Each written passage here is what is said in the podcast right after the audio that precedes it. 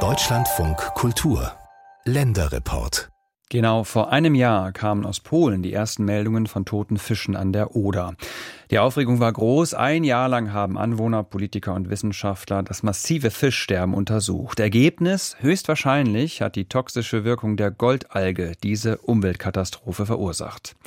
Am vergangenen Donnerstag hat nun das polnische Parlament ein Sondergesetz zur Oder beschlossen. Die Einleitungen in den Grenzfluss, die sollen schärfer kontrolliert werden. Damit reagiert unser Nachbar auf das Fischsterben vor einem Jahr. Jetzt ist es wieder sehr, sehr warm. Die Oder ist wieder durch einen hohen Salzgehalt belastet. Kommt jetzt wieder das Massensterben? Vor allem Fischer und Angler machen sich Sorgen. Unser Landeskorrespondent Christoph Richter hat mit einigen von ihnen gesprochen. Abends, wenn keiner mehr hier ist, dann renne ich hier wie wild über den Strand hier und dann. Nein, wollen wir jetzt auch nicht weiter aus. Die Oder ist sein Elixier, erzählt lachend André Schneider. Er steht am Ufer der Oder in Kuhbrücke, einem Ortsteil von Küstrin-Kiez. Er hat die Mütze tief ins Gesicht gezogen. André Schneider ist Fischer in der fünften Generation, Teil einer Familiendynastie, die seit über 100 Jahren von der Fischerei an der Oder lebt.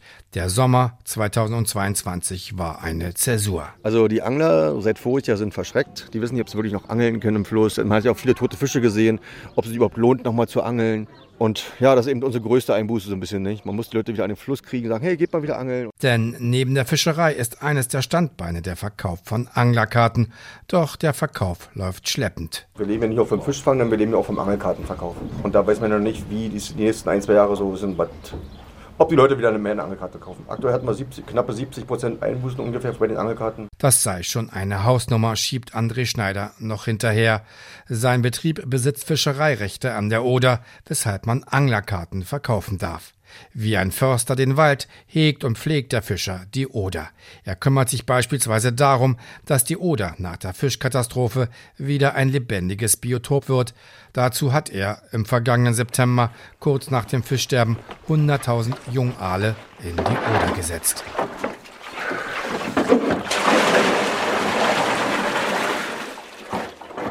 Könnt ihr jetzt losfahren auf Teufel komm raus und sagen, wir müssen jetzt die Fische fangen. Aber das will ich eigentlich momentan gar nicht so. André Schneider will lieber warten, bis wieder mehr Nachwuchs da ist, sich die Bestände erholt haben. Insgesamt sind laut aktuellen Schätzungen des Leibniz-Instituts für Gewässerökologie und Binnenfischerei in Berlin-Friedrichshagen bis zu 1000 Tonnen Fisch an der giftbildenden Alge Primnesium parvum, der sogenannten Goldalge, gestorben. So erklärt es der dortige Gewässerökologe Martin Pusch. Überlebt hätten die meisten Fische in Nebengewässern, sagt er. Erfreulicherweise haben jetzt Befischungen erbracht, dass etwa ein Drittel bis die Hälfte der Fische noch überlebt hat. Ein größerer Anteil der Fische hat überlebt dort, wo es eben Nebengewässer an der Oder gibt. Also wir nehmen an, dass die Fische eben tatsächlich geflüchtet sind vor der Algengiftwelle in Nebengewässer, in Altarme, in Auenseen, in Nebenflüsse, während eben in Abschnitten, wo es eben, die eben stark reguliert sind, wo es eben solche Nebengewässer weniger gibt, eben weniger Fische überlebt haben. Man habe bereits aber auch wieder Jungfische gesehen. Das heißt, der Fischbestand würde sich wieder reproduzieren, er sei auf einem guten Wege. Aber das ist letztlich nur eine Seite der Medaille.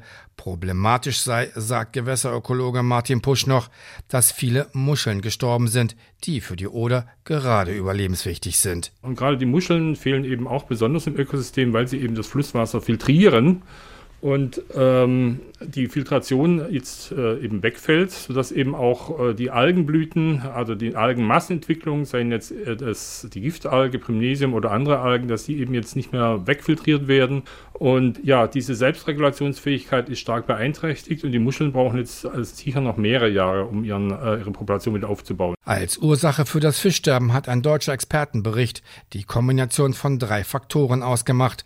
Ein niedriger Wasserstand durch die Sommerhitze, die hohen Wassertemperaturen und enorme Salzanleitungen im Oberlauf des Flusses. Verursacht laut einer Studie der Umweltorganisation Greenpeace durch den Kohleabbau und Bergbau in Polen. Das polnische Umweltministerium will sich allerdings nicht zu den Verursachern äußern. Es ist eine wunderbare Landschaft, die wir hier vorfinden. Die Landschaft kann sich regenerieren, die Oder kann sich regenerieren. Aber wir sind alle in Sorge im Moment, dass sich die Katastrophe wiederholen könnte. Sagte kürzlich Bundesumweltministerin Steffi Lemke, Bündnis 90, die Grünen. Als vor wenigen Wochen neue Meldungen über tote Fische in einem polnischen Seitenarm der Oder die Runde machten, war die Sorge vor einem neuen Fischsterben groß. Flussabwärts am Pegel in Frankfurt-Oder liegt der Wert derzeit bei rund 2100 Mikrosiemens. Mikrosiemens, das ist das Maß für elektrische Leitfähigkeit, also das Maß für die im Wasser gelösten Salze.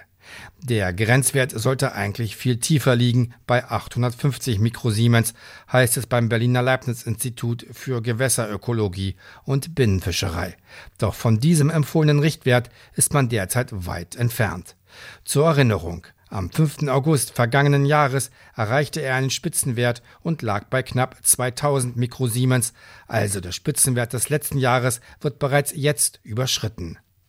Die Goldalge warte nur noch darauf, warnt Gewässerökologe Martin Pusch, sich massenhaft zu verbreiten, um für eine neue Katastrophe an der Oder zu sorgen. Und wir befürchten eben, dass solche günstigen Lebensbedingungen jetzt im Sommer wieder eintreten könnten, insbesondere bei geringem Wasserdurchfluss in der Oder weil natürlich alle Algen eine gewisse Zeit brauchen, um sich massenhaft zu vermehren. Also je langsamer das Wasser fließt, desto höher ist das Risiko. Die polnischen Wasserwirtschaftsbehörden müssten jetzt, so Push weiter, die Verantwortlichen auffordern, die Einleitungen der extrem salzhaltigen Grubenabwässer in die Oder zu stoppen, zumindest zu begrenzen. Sascha Mayer vom BUND fordert an die Wassersituation angepasste Grenzwerte zur Einleitung der Salzlake in die Oder. Mittelfristig, äh, da ist die Europäische Union gerade dran zu arbeiten, ist, dass die europäische Wasserrahmenrichtlinie zwingende Vorgaben macht. Die polnische Bergbauindustrie und Kupferhüttenverarbeitung muss sich aber wohl sehr, sehr nahe darauf einstellen, dass sie entweder Entsalzungsanlagen baut äh, oder eben zumindest große Pufferspeicherbecken, damit die Einleitung von salzhaltigem Wasser in die Oder gestreckt werden kann. Ein sensibles Thema ist zudem der Oder-Ausbau, den Polen vorantreibt. Offiziell läuft er unter der Überschrift Instandsetzung. Auf der polnischen Seite des Flusses werden Buhnen gebaut, um die Schifffahrtstiefe zu erhöhen. Dadurch kommt aber bei Niedrigwasser kaum noch Wasser in die Nebenarme und Auen der Oder.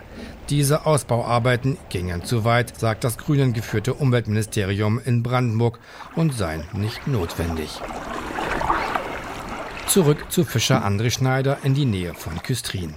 Wenn man dieses Jahr eine Fischkatastrophe vermeiden könne, sagt er, dann würde man in etwa fünf Jahren wieder einen Fischbestand in der Oder wie zu früheren Zeiten haben.